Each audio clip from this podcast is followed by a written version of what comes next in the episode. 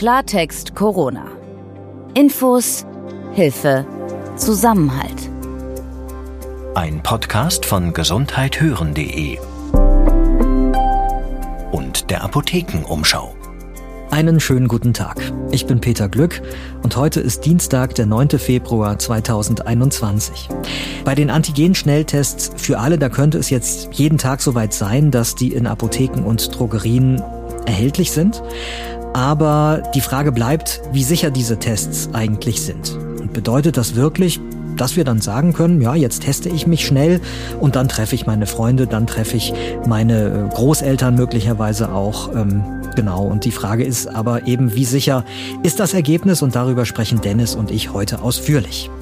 Ich bin Dr. Dennis Ballwieser, ich bin Arzt und Chefredakteur der Apothekenumschau und neben dem Thema dieser Schnelltests, da werden wir heute auch wieder Fragen von Ihnen beantworten, die Sie an redaktion.gesundheithören.de geschickt haben. Genau, wir nehmen uns hier in diesem Podcast immer die Zeit, Ihre Themen, Ihre Fragen eben zu beantworten. Wir recherchieren für Sie und äh, tauchen dann in das Thema ein und wo nötig, da laden wir dann auch immer wieder Experten und Expertinnen ein, mit denen wir dann tiefer in das Thema reingehen, damit wir Ihre Fragen gut beantworten können.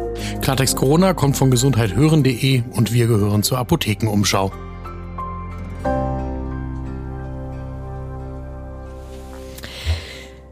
Seit ein paar Tagen dürfen diese Corona-Schnelltests, die Antigen-Tests in Deutschland auch online verkauft werden, unter anderem in der Apotheke. Gleichzeitig ist noch keiner dieser Tests tatsächlich zugelassen, aber das kann sich jetzt wirklich jeden Tag ändern und dann sind diese Tests eben für jedermann erhältlich. Jetzt gibt's da so eine zweiseitige Diskussion. Die einen meinen, diese Tests können helfen, die Pandemie einzudämmen. Andere wiederum sagen, das ist viel zu unsicher, weil diese Tests nicht so sicher sind, weil es bei der Anwendung dann doch noch die ein oder andere Frage ähm, einfach gibt und, ähm, und so ein Anwendungsfehler halt auch leicht mal passiert. Über für und wider bei diesem Thema wollen wir jetzt gleich sprechen. Es sieht also so aus, die Schnelltests dürfen bereits seit ein paar Tagen eigentlich online verkauft werden. Trotzdem gibt es noch keine Zulassung. Das klingt jetzt erstmal merkwürdig und widersprüchlich, aber ähm, die Erklärung, denn es ist dann ja eigentlich doch recht einfach. Das kommt daher, dass solche Schnelltests Medizinprodukte sind und jetzt gibt's auch Medizinprodukte, die können online verkauft werden. Diese Schnelltests sind aber eigentlich von den Herstellern nicht als solche Medizinprodukte gemacht, die an jedermann verkauft werden können. Im Gegensatz zum Beispiel zum Schwangerschaftstest. Ja, oder? Der ist schon dafür schon konzipiert, lange, genau. dass er an Laien abgegeben wird. Bei diesen Antigen-Tests, da hat man bislang schon gesagt, das sollte jemand, der eine gewisse Schulung zumindest genossen hat, ähm, der sollte den durchführen. Ganz genau. Da heißt, da ist Fachpersonal notwendig, zum Beispiel, um den Abstrich zu machen, um sicherzugehen, dass das richtig gemacht wird.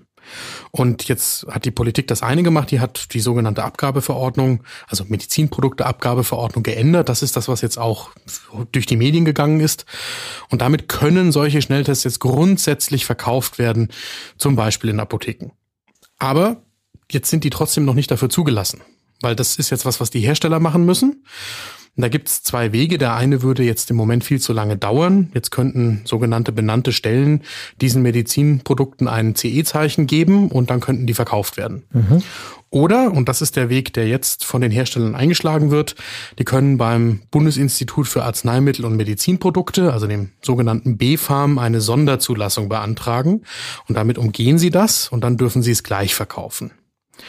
Und das Ganze passiert nur, weil wir jetzt gerade in der Corona-Pandemie sind. Ansonsten würde man das nicht machen, weil das schon so ist, und da kommen wir auch gleich noch drauf zu sprechen, dass eben so ein Schnelltest, der ist nicht ganz einfach in der Anwendung. Da kann man eine ganze Menge falsch machen und dann kriegt man kein sinnvolles Ergebnis. Trotzdem sagen jetzt die Behörden, wir wollen das auch Laien zugänglich machen und deswegen öffnen wir das. Okay, du hast es jetzt gerade schon angesprochen, also lass uns da doch gleich mal äh, genau hinschauen.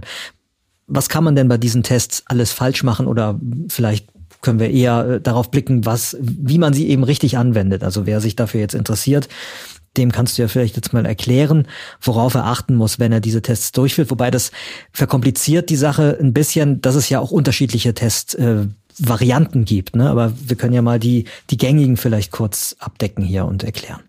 In genau die Richtung geht aber auch meine Antwort. Es ist extrem wichtig, dass ich mich mit den Herstellerangaben intensiv beschäftige. Und es wird auch so sein, dass ich das üben muss. Also so ein Antigen-Test ist nichts aus meiner Sicht, auch wenn die jetzt in Apotheken verkauft werden können, wo ich das beim ersten Mal raus habe, wie ich den Test richtig mache, damit er auch ein sinnvolles Ergebnis gibt. Mhm. Das fängt bei der Probe, die ich nehmen muss, an und hört dann bei dem äh, Aufbringen auf so einen Teststreifen, was typischerweise dazugehört und dem Ablesen von dem Ergebnis noch nicht auf, sondern das geht dann sogar weiter, wenn ich dann das Ergebnis habe, wie ich das interpretiere. Und das heißt, also es kann aus meiner Sicht durchaus sinnvoll sein, dass Laien, die keine medizinische oder pharmazeutische Vorbildung haben, sich solche Tests besorgen. Man sollte dann aber auch davon ausgehen, dass man mal drei, vier, fünf von einem bestimmten Hersteller gemacht haben muss, um auf der einen Seite das wirklich sicher richtig zu machen und auf der anderen Seite auch das Ergebnis richtig ablesen zu können. Das funktioniert auf unterschiedliche Arten. Bei den einen macht man auch für diesen Antigen-Test so einen Rachenabstrich oder einen Mund-Nasenraum-Abstrich hinten an der Rachenhinterwand. Das ist also so wie bei den PCR-Tests auch möglich, entweder indem ich durch den Mund gehe, ganz nach hinten an die Rachenhinterwand, oder indem ich durch ein Nasenloch gehe. Und da machen die Hersteller unterschiedliche Angaben dazu. An dem Punkt könnte tatsächlich schon ein, ein erstes Problem sein. Das weiß ich aus eigener Erfahrung, weil ich ja in den letzten Monaten ähm, schon zwei Tests, also PCR-Tests hab machen lassen und ähm, das ist halt nicht ganz angenehm. Ja, und man neigt, und wenn das jemand anderes macht, der da geschult ist, dann ist dem das jetzt erstmal egal, sage ich jetzt mal. Also auch wenn das, das ist ja nur für eine Sekunde, ist das halt kurz unangenehm. Wenn man das bei sich selber machen muss, kostet halt wirklich ein bisschen Überwindung, weil man ja auch da den Würgereflex eventuell kurz anstößt und so. Also das, da muss man sehr, sehr diszipliniert einfach vorgehen, damit man wirklich genug äh, Material da hinten von der Rachenwand wirklich bekommt. Ne? Ja, ist genau richtig. Also diese Tests suchen ja anders als der PCR-Test ähm, nicht nach dem Erbgut, das ist PCR, sondern die suchen nach Eiweißstoffen von der Virushülle und ähm, Trotzdem ist es wichtig, dass man quasi weit genug hinten in den Rachen reinkommt, um an der Stelle zu sein, wo wir wissen, dass die Coronaviren eben die Zellen angreifen und sich vermehren auch in den Zellen oder vermehrt werden in den Zellen.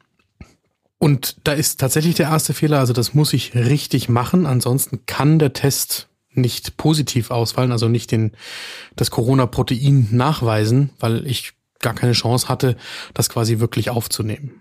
Es gibt noch eine andere Methode, da wird quasi Spucke gesammelt für den mhm. Test. Auch da ist es aber richtig, bestimmte Rahmenbedingungen, wie zum Beispiel, wie lange vorher darf ich was gegessen oder getrunken haben, zu berücksichtigen und wie genau soll ich das machen.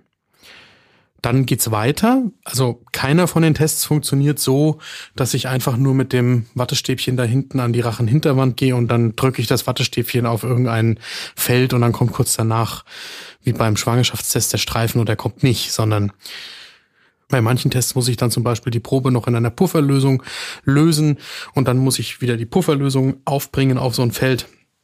Das muss man mal geübt haben und das sollte man auch mal in Ruhe gemacht haben. Das ist also nichts, was ich irgendwie unterwegs auf der Straße mache, sondern da muss ich mich mal in Ruhe mit dem, mit der Anleitung hingesetzt haben, mit Zeit.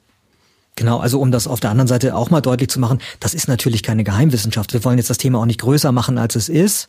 Ja, also das kann schon jeder. Grundsätzlich, äh, denke ich, ist jeder in der Lage, das zu machen. Genau. Aber man muss sich trotzdem einmal damit auseinandergesetzt haben, eine Anleitung vielleicht in Ruhe durchgelesen ja, haben. So ist äh, es. Und ja, und dann das einmal irgendwie anschauen. Und selbst die einfachsten Dinge, wenn man sie das erste Mal tut, neigt man doch dazu, vielleicht irgendwas falsch zu machen, genau wie du sagst. Also ja. braucht man vielleicht ein paar Anläufe mehr und dann, dann hat man es wahrscheinlich auch drauf. Aber diese, diese kurze Lernkurve, die, die muss man irgendwie mit einkalkulieren. Ganz genau. Ich will nur von dem Wort Schnelltest und ich kaufe mir den mal eben in der Apotheke und mhm. mach den jetzt schnell. Ja, ich kaufe den schnell, dann schaue ich mir das in Ruhe an, mache den einmal relativ ruhig. Später, wenn ich den das dritte oder vierte Mal mache, dann geht das mit Sicherheit schon viel leichter von der Hand. Dann gibt's irgendwann ein Ergebnis. Die Tests arbeiten typischerweise so, dass da ein Feld ist, das mir mindestens zwei Striche anzeigen kann. Den einen Strich, wenn ich die Probe aufgebracht habe, den muss es anzeigen, weil das ist quasi die Positivprobe, dass der Test funktioniert hat überhaupt. Der andere Strich, der taucht nur auf, wenn ich quasi einen Antigennachweis für Corona habe. Und dann muss ich schauen, in welcher Grundbedingung habe ich den Test gemacht, wie aussagekräftig ist er. Weil es tatsächlich so ist, also die Aussagefähigkeit von einem solchen Testergebnis hängt davon ab, in welcher Situation ich den gemacht habe. Weil die eine gewisse Ungenauigkeit haben und die führt dazu, das ist dann sehr schnell einfach nur noch Statistik, wenn in einer sehr großen Gruppe von Menschen ganz wenige Menschen überhaupt nur das Virus haben, dann ist mein Risiko relativ hoch, dass ich ein positives Testergebnis kriege, aber ich habe kein Corona.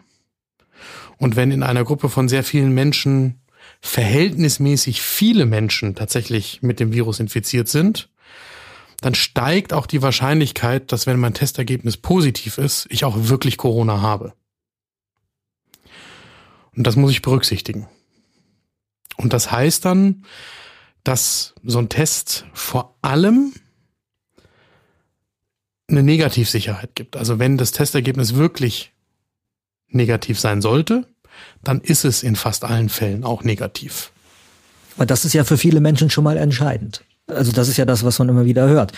Dass Leute sagen, ja, ich, ich möchte gern diesen Test machen, damit ich weiß, ja. ich habe es nicht und dann kann ich eben zum Beispiel meine Großeltern guten Gewissens besuchen gehen. Das, das, ist völlig richtig. Das kann in solchen Situationen helfen und es hilft natürlich dann eine gewisse Routine zu haben und das einigermaßen regelmäßig zu machen, damit man auch drin bleibt quasi sowohl wie der Test gemacht wird, als auch wie ich das Ergebnis ablese.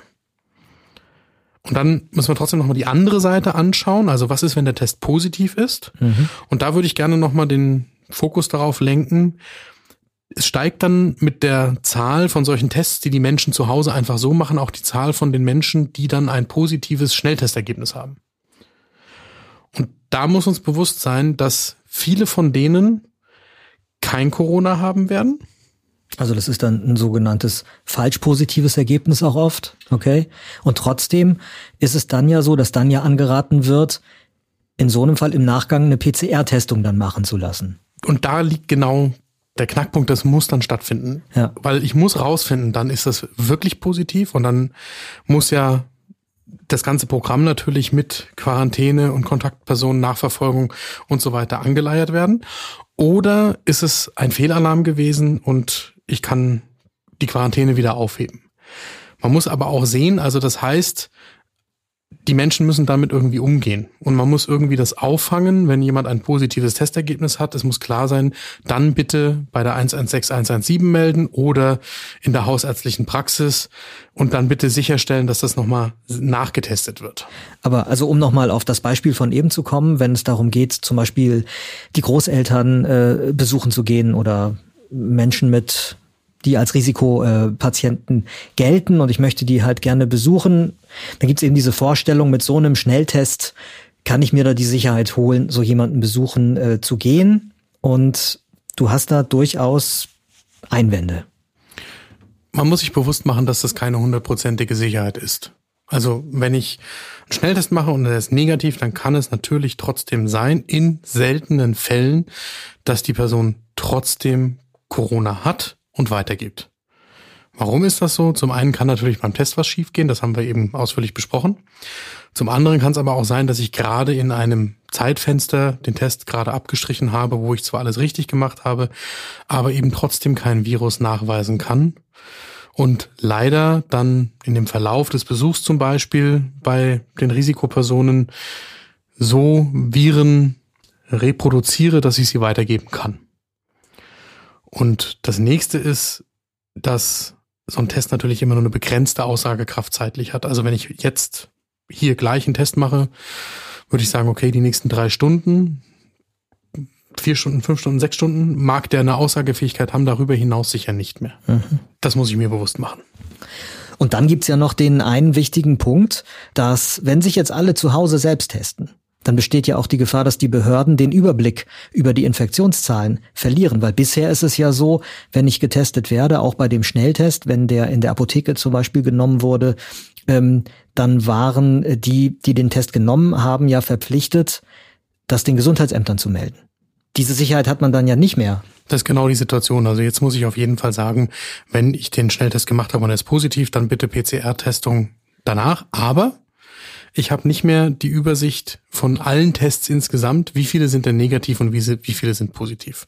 Das heißt, die Nachverfolgung ist dann einfach nicht mehr so gewährleistet in der Form wie bisher. Genau. Wir haben äh, zu den Schnelltests auch eine konkrete Frage noch von einem Hörer bekommen.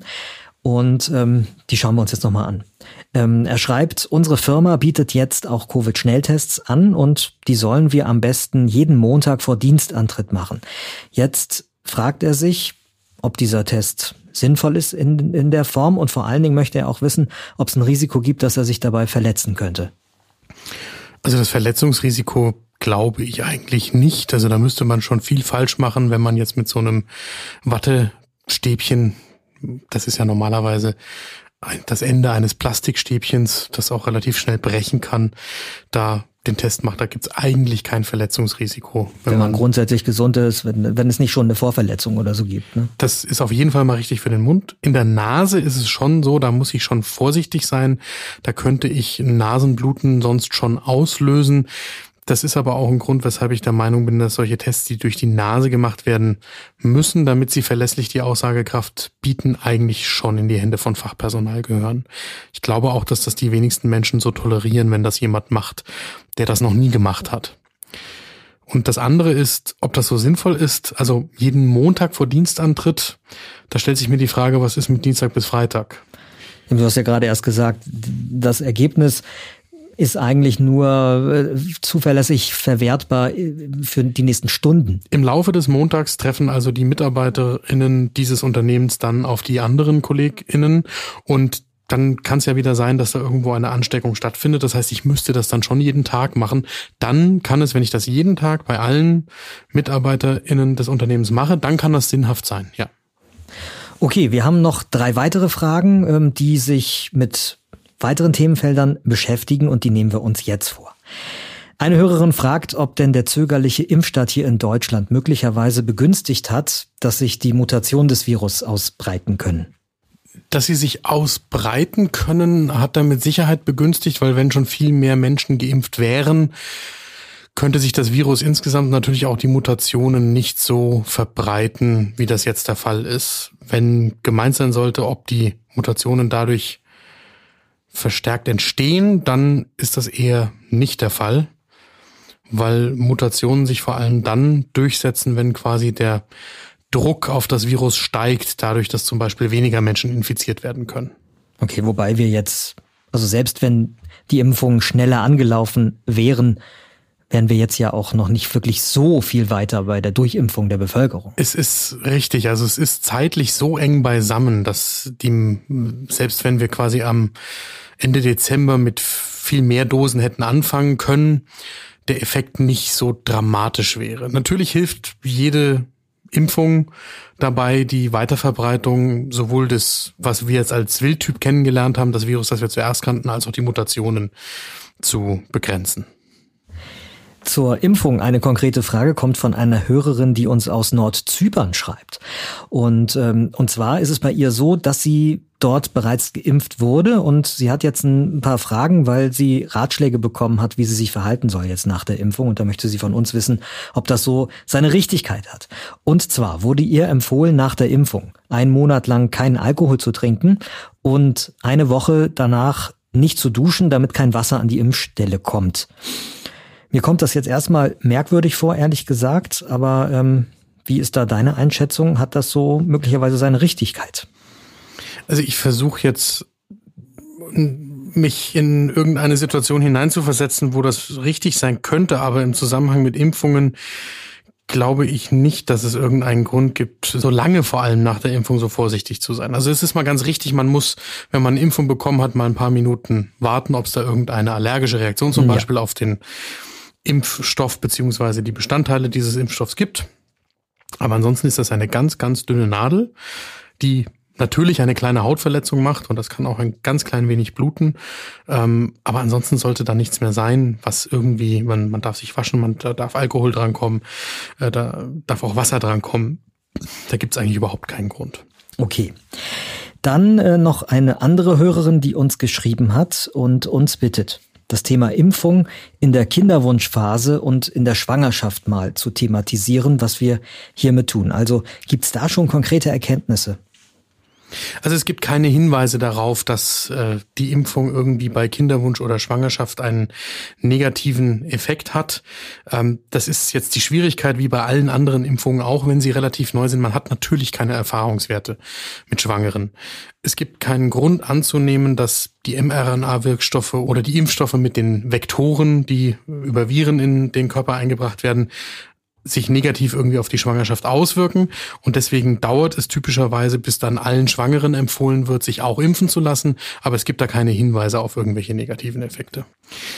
Und für Schwangere, die sich jetzt die Frage ganz akut stellen, ist, glaube ich, wichtig zu wissen, es gibt zwar jetzt keine allgemeine Impfempfehlung für Schwangere, aber die sollten mit ihrer Ärztin oder ihrem Arzt darüber sprechen und es ist durchaus möglich, im Einzelfall Schwangere zu impfen, wenn die Schwangere das möchte und auch die Ärztinnen und Ärzte, die sie behandeln, das befürworten.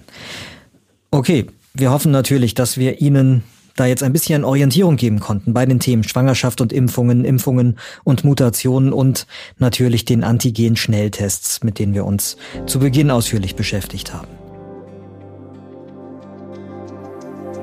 Angesichts der Impfstoffknappheit gegenwärtig hat sich die Bundesregierung übrigens bereit erklärt, Unternehmen bei der Produktion von Impfstoff finanziell zu unterstützen. Bundesfinanzminister Scholz hat gesagt, wir müssen jetzt nochmal alle Anstrengungen unternehmen, um sicherzustellen, dass so viel Impfstoff produziert wird wie möglich. Ich bin Peter Glück und in der nächsten Folge, da wollen wir uns anschauen, wie es Kindern und Jugendlichen derzeit geht. Vielen macht der neue Lockdown nämlich ziemlich zu schaffen und natürlich sind auch viele Eltern schlicht am Ende ihrer Kräfte. Deswegen wollen wir uns bei einem Experten konkrete Ratschläge holen. Wie können Eltern die Kinder am besten in dieser schweren Zeit begleiten und wie begleiten sie sich am besten selbst? Ich bin Dr. Dennis Ballwieser und ich beantworte hier Ihre Fragen rund um die Pandemie. Schicken Sie uns gerne neue Fragen an redaktion.gesundheithören.de. Wir nehmen die gerne auch als Anregung, um ein Thema genauer und intensiver zu recherchieren. Unseren Podcast, den finden Sie auf apothekenumschau.de und natürlich überall, wo es Podcasts gibt, zum Beispiel bei Spotify und Apple Podcasts. Und Sie bleiben am besten immer auf dem Laufenden, wenn Sie uns dort folgen bzw. uns einfach kostenlos abonnieren. Klartext Corona. Ein Podcast von gesundheithören.de und der Apothekenumschau.